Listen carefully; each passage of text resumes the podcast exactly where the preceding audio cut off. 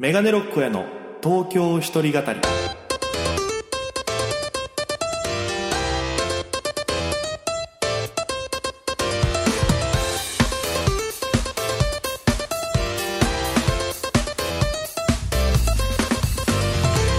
さあということで始まりましたメガネロックへの東京一人語り。パーソナリティは県出身現在東京でフリーのピン芸人として活動しているメガネロック大江です。よろしくお願いします。この番組は大都会東京へ口先一つで乗り込んだ沖縄芸人の一人語り。コロナ不況揺れ動く時代。それがどうした？メガネロック大江が聞かせる本音のお笑い物語が今始まります。ということで、えーありがたいことに10回を迎えました。嬉しいですね。気づけばもうあっという間ですからね。10月から始まりましたけどもう2ヶ月経ちまして。ええありがとうございます。聞いてくださってる皆さんああまあまあこれが流れてるのはえー、6月あちょちょ やば12月のこと考えしたら6月って言ってたな。怖いな。12月の7日の水曜日ですかね。皆様いかがお過ごしでしょうか？ということであの東京はねすっごい寒くなってきました。えー、風が冷たいというかもうダウンを着てないと、中にヒートテックを着てないと、で、なんかスパッツみたいなヒートテックを着てないと、きつい季節になってきましてね。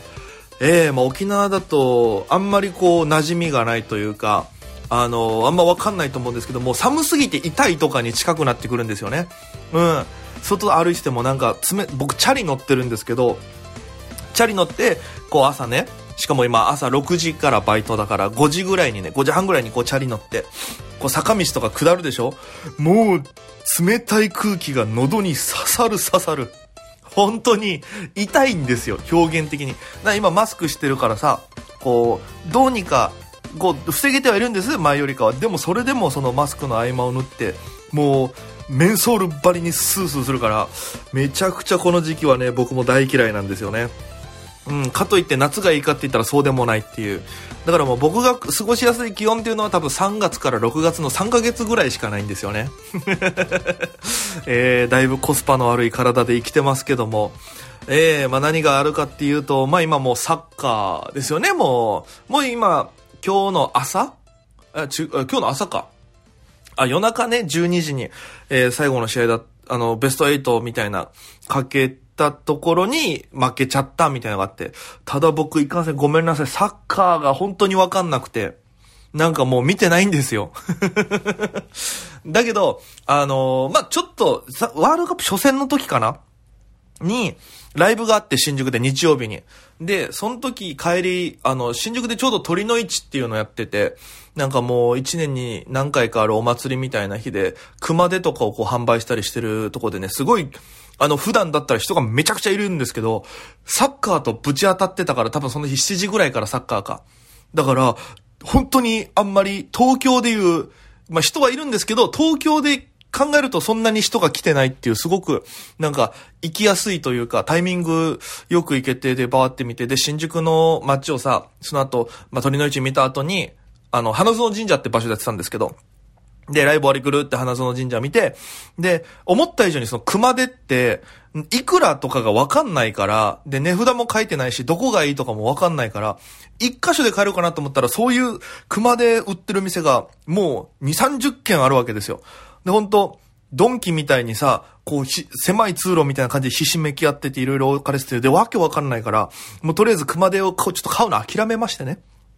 で、それで新宿の街フラフラしてたら、なんか、こう、あれなんて言うんですか、バーみたいなところがさ、あのもう窓とかドアも全部換気もね、できるし、パーって開けて、サッカーを放映してるわけですよ。したらもう、路肩とかにいっぱい人集まってきて、フォーみたいな、すごいなんか、えー、光景だなと思って、で、すごい盛り上がってて、でも僕は全くわからなくてっていう。なんかね、僕スポーツ苦手なんでね、うん、なんかサッカーとかもさ、昔 FEC っていう事務所にいたんですけど、FEC が、えー、週1ぐらいで、その、ね、この、ギボさんっていう、ギボックスさんっていう先輩がいるんですけど、ギボさんが主催でフットサルやってたんですよ。あの、フットサルエンジョイクラブ略して FEC っていうのやってたんですけど、僕そこでサッカーやってる時とかも下手すぎて、55の狭いコートでやるのに、シュートするときに、なんかタイミング合わなくて、蹴ろうと足引いたときに、こう、ボールがこう当たってパンって跳ねるじゃないですか。なんか、僕が蹴ろうとしてちょうど、当たる手前ぐらいにボールがコロコロコって足の下に来て、僕ボールに足が乗ってそのままシュートしようと思ったらその勢いでこけるっていうのとかやったりとかするぐらい、もう本当にな、なんか意味わからんお前って言われるぐらい下手だったんですよ。だから、そういう僕からするとあれはもう本当に異次元のスポーツなんで、ワールドサッカーとか、ワールドカップとかも本当に異次元の世界だからすごいなと思いながら、本当になんか、ゲームのが、なんかそのプレステとかで昔ゲームサッカーしてたじゃないですか。もうなんか、あんな感じのイメージがあるから、なんかもうすごい現実のものじゃない気がしてて、僕の中では。みんな身体能力もすごいですしね、選手の方々とか。いや、だからあんまり見に行ってないなと思ってるんですけども、まあまあまあ、そんな感じの一週間過ごしたというのが、えー今週でございますということで、えー、まあここからはですね、あこの番組メールも、募集してまして皆様からのご意見など、えー、感想など寄せていただいてるんですけども、えー、この番組では、えー、リスナーのことをメガネっ子という総称で呼んでおります。今週もメガネっ子の米山さんから、あ、メールとツイッターで募集してて、ツイッターのに米山さんから来てましてね、えー、2個来てたんで、えー、ちょっと、あの読まさせていただきますね。えー、オフ、前回のゲストが新作のハーモニカの溝上というやつでしてね。えー、お二人が笑顔甲子園と、えの時からの知り合いと知れたり、えー1月のアウトプットラフプロジェクトに関するトークも楽しくって、えー配信買ってみようと思いました。ありがとうございます。そう、あの、1月の16日に沖縄で、えーアウトプットさん僕がお世話になったライブハウスで、えー新作のハーモニカ、メガネロッコーや、あとアリンクリンさん、沖縄吉本の、この3組でのスリーマンライブをやるんですけど、で、東京から新作のハーモニカと僕が行くんで、で、新作のハーモニカ、お友達だったんで、えー昔から知ってるし、ちょっと話そうよっていうので出出てもらったんですけどね。これ本当に現地の沖縄の方にも来てほしいし、配信も、えー販売しますので、1800円で販売してるんで、ぜひ1月16日月曜日の夜19時半から、えー前売り2500円、えー当日、えー2500円ワンドリンク別、当日3000円ワンドリンク別となってますんで、ぜひ見に来てください。よろしくお願いします。コントやりますんでね。えー最後に、私の大好きな方たちが、えー登場して嬉しかったです。ワイワイガヤガヤ聞いて楽しかったということで。そう、最後にね、登場したのは、あれ、収録の時だから触れきれなかったんですけど、溝上とライブ終わりに喋ってたら、えーパーマ大佐さんと、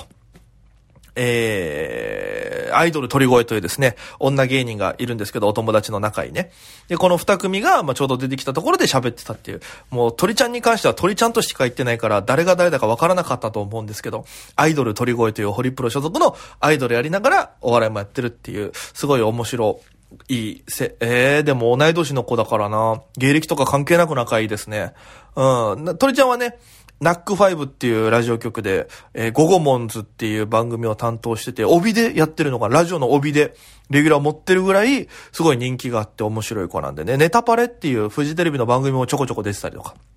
するんですけども。まあ、その鳥ちゃんの曲、まあ、歌ネタが多いんですけど、それをパーマさんが作ってるから、それでなんか打ち合わせがあったらご飯行ってたりしてたんで、またね、今度鳥ちゃんはゲストに呼びたいなと思ってるんで、またそちらも聞いて楽しんでいただければなっていうのと、その時に僕ね、トークの中で、こう、絶対が新作が1位だよ。いや、大家さんが1位ですよって。その日があの、ピラミッドの一番上のライブで、えー、みんな出てたんです。新作のハーモニカ、メガネロッコーやパーマ大佐、アイドル鳥越っていうの。で、結果出まして、えー、新作のハーモニカが1位でした。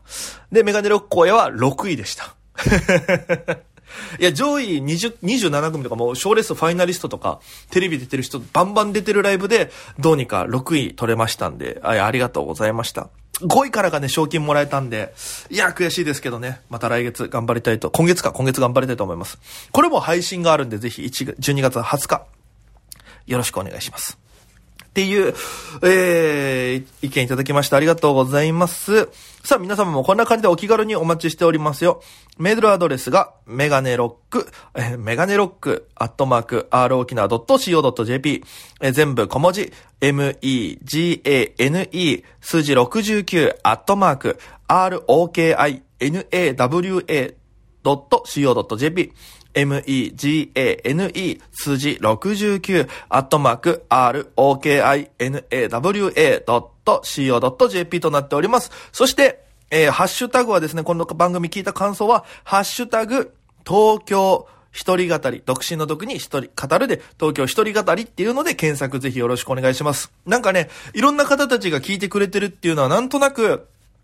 ツイッター見てて見かけるんですけど、なんかちょっとメガネロック大家、ハッシュタグだけとか、ラジオ沖縄ハッシュタグだったりするんですけども、あと、東京一人語りっていうのをハッシュタグつけてもらえると僕が見つけやすくなるんで、ぜひ聞いてる方は、面白かっただけでもいいんでよろしくお願いします。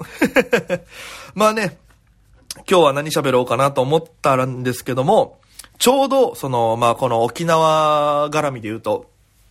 年末は、えー、O1 グランプリという、沖縄の賞レースがありまして、もう何回ですか ?17、18回目ぐらいですか ?O1 グランプリも。えー、やってまして、沖縄のお笑い芸人ナンバーワン決める大会で、えー、お正月1月2日に本戦、まあ、決勝があるんですけども、だからもう11月12、え ?11、12、1、この3ヶ月は、もう O1 シーズンで、えー、まあ、僕もね、沖縄時代はずっと出てましたし、うん、すごい思い出深いんですけども、今年の決勝進出者が決まったというのでね、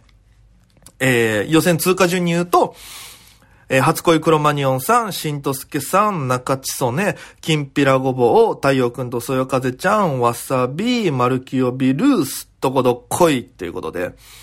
ええー、もうすごい若返りましたね。メンツがすごいフレッシュで、同世代がいっぱいいるんですごい嬉しいですね。ちょっと前まではさ、ほら、ええー、まあ、うちら事務所で言うと、知念田慎一郎さんとか、ハンサムさんとか、えー、イサオさんとか、こう、ベテランがこう、バンとこう、出ていくような大会だったんですイメージが。それがもう、今年は結構フレッシュな顔ぶれになりましたね。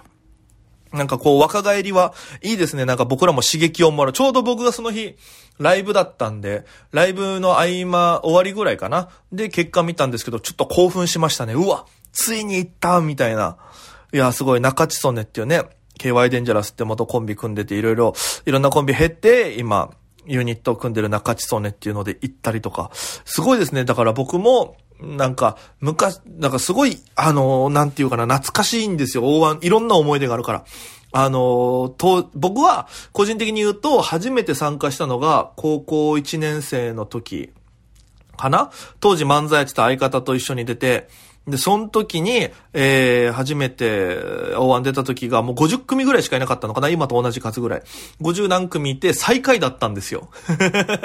で、当時は全部1日で決める感じだったんです。今はもう動画予選あって準決勝だけど、もう一日、この日曜日のこの日に全員集まって、で、OTB の大学屋に芸人が集まってね。で、えー、もうその楽屋にモニターが1個だけあって、そこでみんなネタやってる様子を見るんですよ。で、誰がやってるっていうのがこのモニターでわかる。で、お客さんがいるわけじゃないから審査員の有力屋さんとか、当時だったら OTP の孫さんとか、えー、あとキャンさんとかね、ひる、キャンひろゆきさんとかが、こう見てる、こう笑い声が若干聞こえてきたりとかする感じで、なんかすごいみんな真剣なんですよ、やっぱり。で、それで全組終わったら、その場でまたスタジオ集められて結果発表っていうの感じで、で、当時敗者復活戦もないから本戦出場者だけが決まるっていう、結構シビアな感じで、で、その中でも、えー、一次予選準決勝のシステムになって何回か行ったことあるんですけど、僕一回だけ敗者復活まで残ったことがあって、で、その時も、えー、めちゃくちゃ、えー、準決で受けたんですよ。あのー、その時がね、アイラブ清美ってお母さん大好きネタと、まあ、僕の見た目が韓国人に似てるっていう強さをこう掛け合わせたタイプのネタやりまして、で、いろん、沖縄の言葉韓国語っぽ聞こえるってネタやったんですよ。だからそれこそ、韓流版の武田鉄矢つって、えー、タチギョルが、タチギョルあってチャスムニだ、おいチャドゥ、おいチャドゥ、このサムギョプサルー、サムギョプサルーってやってたのよ。で、これがめちゃくちゃ純潔で跳ねたんだけど、もうその日、あの、その日というかその前の旗揚げ公演っていうのが事務所であって、そこでめっちゃ受けて、で、当時、打ち上げでも一番面白かったって褒めてもらえて、で、やったと思って、その流れのまま大湾にそのネタ持ってったら一女戦通過して、で、準決勝お客さん入れた状態で、スタジオでやったんです。で、僕の出番がね、忘れもしない26番ぐらいだったの。もう準決勝残ってるのが28組ぐらいで。で、もう最後の方でお客さんももう1日中ずっと見てたから、もう4、5時間ぐらい見てたから、もう後半20番台入ってからそんなにみんな受けてなかったのよ。で、これやばいぞやばいぞみたいな、うわ、面白いはずの人たちも受けてない、どうしようっていうのが、スタジオ内に溜まってて、で、僕なんてもう期待されてなかった正直、周りからしたらね。で、そんな僕がどうもって出てってネタやったら、バコンってこうハマって、めちゃくちゃ受けて、で、うわ、これ行ったかもって思えるぐらい感覚があったの。で、帰ってきて、で、その後、ドラゴンエマニュエルさん当時ね、えー、組んで、ドラゴンさんが出てったドラゴンさんもバコって受けて、で、結果発表の時に、僕はそれで11位だったの、予選。で、ドラゴンさんが1位だったのね。で、その、今でも忘れられないんだけど、その予選の最後どうでした？みたいな結果発表の時に、あの、お客さんもいた状態でやってたんですけど、翔吾さんが1位どうですか？って言ったら、いやもう、目の前の番手のメガネロック大家、大家が、あの、すっごい受けてくれたから、やりやすかったですって言ってくれたのが今でも嬉しくて、ずっとこう、ホクホクした気持ちで、あの時翔吾さんに褒めてもらえたのすごい嬉しくて。で、僕はもうその、11番で呼ばれた時に、あの、もう事前に社長と打ち合わせで呼ばれた時は、あ、ともじさんね、当時の社長の、ともじさんに呼ばれた時のコメントも考えとけよって言われてたから、僕はもうお母さんに11位ぐらいだねって言われてたんで、予想通りでよかったですっていうコメントでまたちょっと受けてっていうのがあって、で、敗者復活戦当時6組選ばれるので、えー、残ったのがうちうちの FEC からは、えー、ハンサムさん、パーラナイ、サーラナイさん、僕だったんですよ。で、あとが、えー、多分プロパンさんと、違ったかな？ココリッチ・ベンビーさん。あ、多分プロパンさんだったような気がするんですけど、あ、違う、先駆けバーバリアンだ。先駆けバーバリアンさんが残ってて、で、6組で A、B3 組ずつ分かれるってなった時に、僕が、えー、B ブロックの3番っていう、一番取り引いたんですよ。決勝の、あ、じゅえー、敗者復活でのヒープホップの時に。で、めちゃくちゃ、僕はもう狙ってた順位だったからよかったんですよ。一番わからないキモい格好したやつが最後まで残ってるっていうのは、チャンスだと思ったから、で、出て、で、パラサラさんもめっちゃ受けてたし、ただ、アキラさんがちょっと一箇所ネタ飛びかけてて、俺と中田さんが直前に楽屋で見せて、あ、大丈夫かってなったのもすごい覚えてて。で、その次にココリッチさんがやって、まあ受けてて、えー、で、僕の番になって、で、敗者復活戦はスタジオで生放送でやるけど、お客さんがいないのね。もう、この壁隔てた、ちょっとセットの仕切りの向こうに、ヒープーさんとか、小刻みインディアンさんと、あと、アーリーさんがいたっていう感じで、で、ネタやると、その壁の向こうから笑い声が聞こえてはくるのね。で、それで、あ、受けてんのかなと思いながらこうネタやって。で、視聴者投票で決まるんですけど、で、当時は、数字でパンパンパンって出た何票取りましたとか。で、結果発表3組立ち位置並んで、モニターに CG でこう数字がボカンって出るの。で、えー、なんか最初2桁ぐらいボンって出て、で、次に、僕が8って出たの。860何票とかだったんだ、僕が。で、そしたら、隣のココリッチさんとパラサラさんは次0って出たのよ。だからその瞬間、ボワンってなったら、スタジオ全員が、僕が860何票取って、ココリッチさんとパラサラさんは、えー、60何票、30何票しか取れなかったみたいな感じの圧倒的にもう歴史的大差で勝ったぞ、大家みたいな空気で、3桁の数字、ボワンって出た瞬間に、うわーって盛り上がったけど、次の瞬間、その2組の隣に、ボワンって1が出て1000票取ってたんですよ。こんな出し方ある？で、僕が最下位で、ボワンってなって、で、結局、ココリッチさんが上がって、で、そのまま、えー、定期ライブがね、その日、まあ、土曜日の夕方だったんで、定期ライブ、え、お笑い劇場があるからっていうので、事務、もう、ハイヒップホップ終わり次第すぐ、天ブスね、に向かうってなって、劇場にね、定期ライブやってる。で、その時事務所カーっていう事務所の車で来てて、で、ハンサムの金城さんが運転してくれてたんです、事務所カーを。で、僕が助手席で、免許はあのペーパードライバーでやばかったから、近所さんが運転するってなって、こうやってる時に、いや、大家もよかったけどな、みたいな。で、近所さんも、いや、俺らもう、ハンサムさんが A ブロックだったんです。で、僕とパラサーさんが B ブロックで、ね、A ブロック貸したかったわ、マジで。つって、あのネタ、いいと思うんだけどな、みたいな。ああ、負けちゃったな、また来年か、みたいな感じで、近所さんも、大丈夫ですよ、つって。で、なんか僕らも頑張りましょう。またこれから僕らもハンサムさん追いつけるに頑張りますみたいな話してたら、金城さん落ち込みすぎて、そのまま自分の家帰ろうとしてたんですよ。で、金城さん、金城さん、定期ライブです、定期ライブです、つって。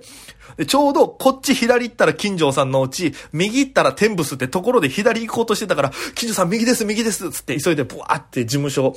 からあの、その事務所からでそのまま天ブスに着いたっていう思い出がありまして。で、そっからはもう、落ち続けてて、で、一回ハンサムさんが決勝上がった年は、そのまま僕音響、今度でハンサムさんが音響、音使うっていうので、パソコン持ってってセンサして音出しの要因で、裏側にも入ったことありましたし、その時はね、めちゃくちゃ緊張しましたよ。だって朝6時半とかに入ってみんなネタ2本やるんで、みんなね、ね上がった時用のネタと本ちゃん用の、あの、1回戦ネタこう通してやってとか。っていうので緊張しながら。で、2年連続行かさせてもらって、で、1年目はハンサムさんが1回戦で負けちゃって、結局2本目できなくて。で、翌年は、ハンサムさんが決勝の決勝まで行ったんで、2本できたんですよ。で、その時中田さんにやっと2本できたな、ありがとうって言われた時はすごいグッときましたね、あの時も。なんかいい思い出だなと思って裏側もしてたし。で、一番僕がやっぱりその、や沖縄もう、えー、東京に行こうって決心した出来事もやっぱ大腕だったんですよ。僕その、一番気合入れてた年というか、もうそろそろ結果出さんとやばいなって東京も行きたいしっていうので考えてた時期に、あのコントでね、あの、オロフから壺川に上京するっていうネタがあるんですけど、それを思いついて、それは、えっと、東京とか今こっちで主流になってた、えー、裏切り系のネタだったんです。で、沖縄であんま裏切り系のネタってないから、これの沖縄版作れたら強いなと思ってて、で、その直前に、えー、もうキャラネタとかしないって決めてコントだけやってた時期があって、それの2個目ぐらいでできて、だからもう大ワンまですぐだったんです。9月にこのネタできて、で、10月の旗揚げでやって、もう一回11月の笑い劇場で同じネタやって改良版かけて、あの、12月に向かうみたいな感じだったんです。で、やってる時に僕はあの、必勝パターンみたいなのがあって、これもうあんまり言ったことないんですけど、僕、いいネタがあったら、それのめっちゃ良くしたバージョンと、ちょっといいバージョンを作っておくんです。で、実際に大腕でやったのが、えー、その状況のネタのちょっといいバージョンを一次予選でやるんです。で、この状態でも受けるレベル、もう合格ラインにまで持ってってるレベルをやるんです。で、そしたら、まあ、その、審査員の方々が見終わった後に、こうした方がいいよ、ああした方がいいよっていうのを言ってくるんですよ。あの、アドバイスを言っていただけてね。で、わかりましたって言うけど、僕はもうすでにその言われるだろうなっていう部分を全てクリアして、さらにもうちょい研ぎ澄ましたバージョンのを持ってたわけですよ。で、一次予選終わって結果発表してから翌週が準決勝だから、その急ピッチで仕上げるには難しいから、もう僕はその、いかにこのネタをブラッシュアップしたかっていうのを見せるためにも2個作っといてんです、最初から。で、弱い方最初にかけて、純血強い方をやる。で、結果点数見たら、審査員があと5、6点僕にプラスの点数つければ、決勝行く点数取れると思ってたんで。あの、例年で言うとね、決勝ライン点数取れるっていうのがなんとなく頭の中で分かってたから、で、それで調整して準決やったんです。反応良かったんです。審査員の方からも実際に、この一週間で行ったね、ここまで仕上げたね、みたいなの言ってもらえて、で、よっしゃ、もうこれは絶対決勝行ってるわと。で、そばで音出ししてくれた、もこもこもとしっていう後輩にね、行けたぞと、ね、ありがとうって言って、で、もう、私もあれは多分言ったと思いますみたいなことを言ってくれて、結果発表の時に名前呼ばれなかったわけ。で、最初の決勝進出者名前呼ばれて、えー、8組発表。あれ？いない。まあまあまあ、最低でも敗者復活だろう。9、10、11、12、13、14、15。呼ばれず、うえーって落ち込んで、もう放心状態ですよ。で、最後その、楽屋にね、この全部の大会終わったら、予選が終わった後に、スタッフさんが全部の順位張りに来るんだけど、19位から15位までが敗者復活戦出れるんです。で、僕、えー、15位が、えー、先駆けバーバリアンさんで、えー、361点だったんです。で、僕が16位で360点だったんですよ。1点足らずに敗者復活から漏れたんですよ。時点だったんですよ。うわって思った瞬間に、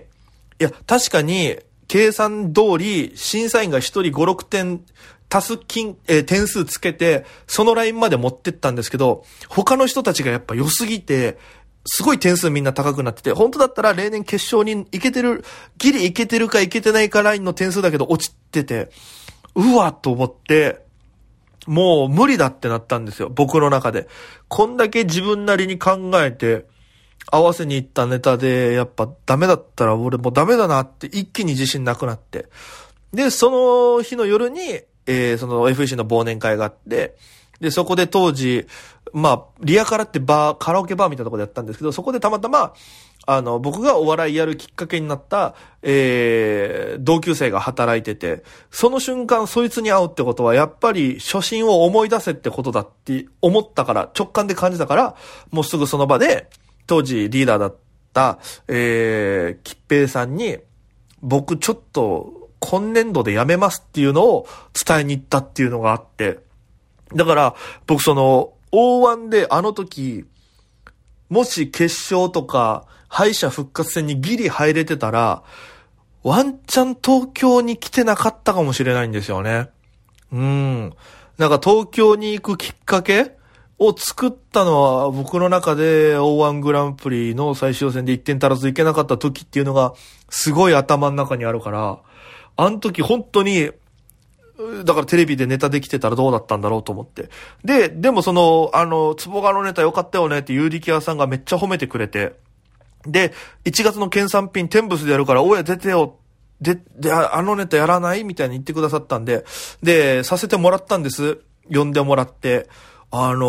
ー、見事に、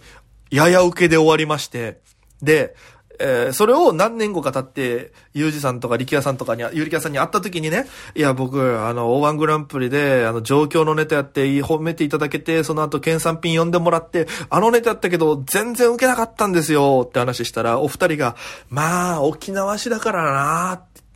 それは難しいよなって言ったんですけど、あの、お二人ともその日が天物収録だったことを完全に忘れてて、普段いつもね、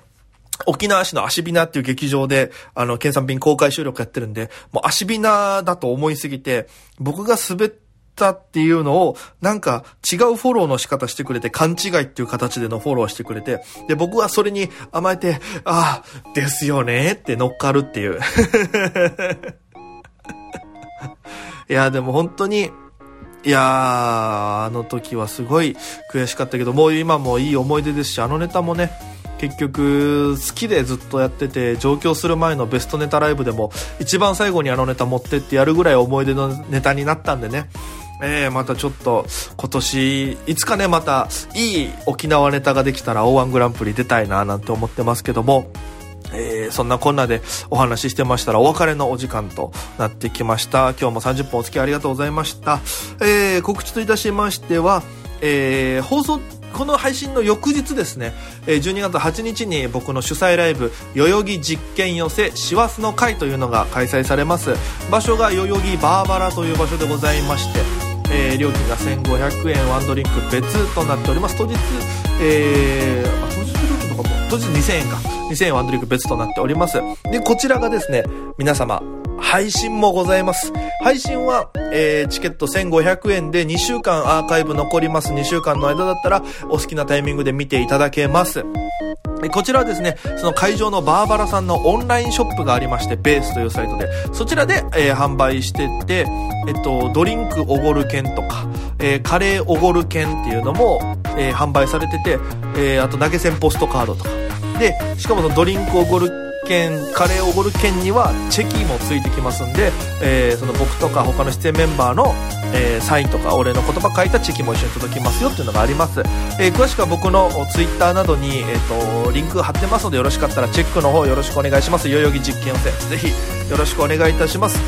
出演者は僕メガネロック大家、えー、漫才コンビの豚マンモスよだれ鶏ピン芸人鬼塚無双そしてパーマ大佐というメンツでやってる2ヶ月に一遍のライブでございますからね。ぜひたくさんの方に見ていただきたいんでよろしくお願いいたします。ということで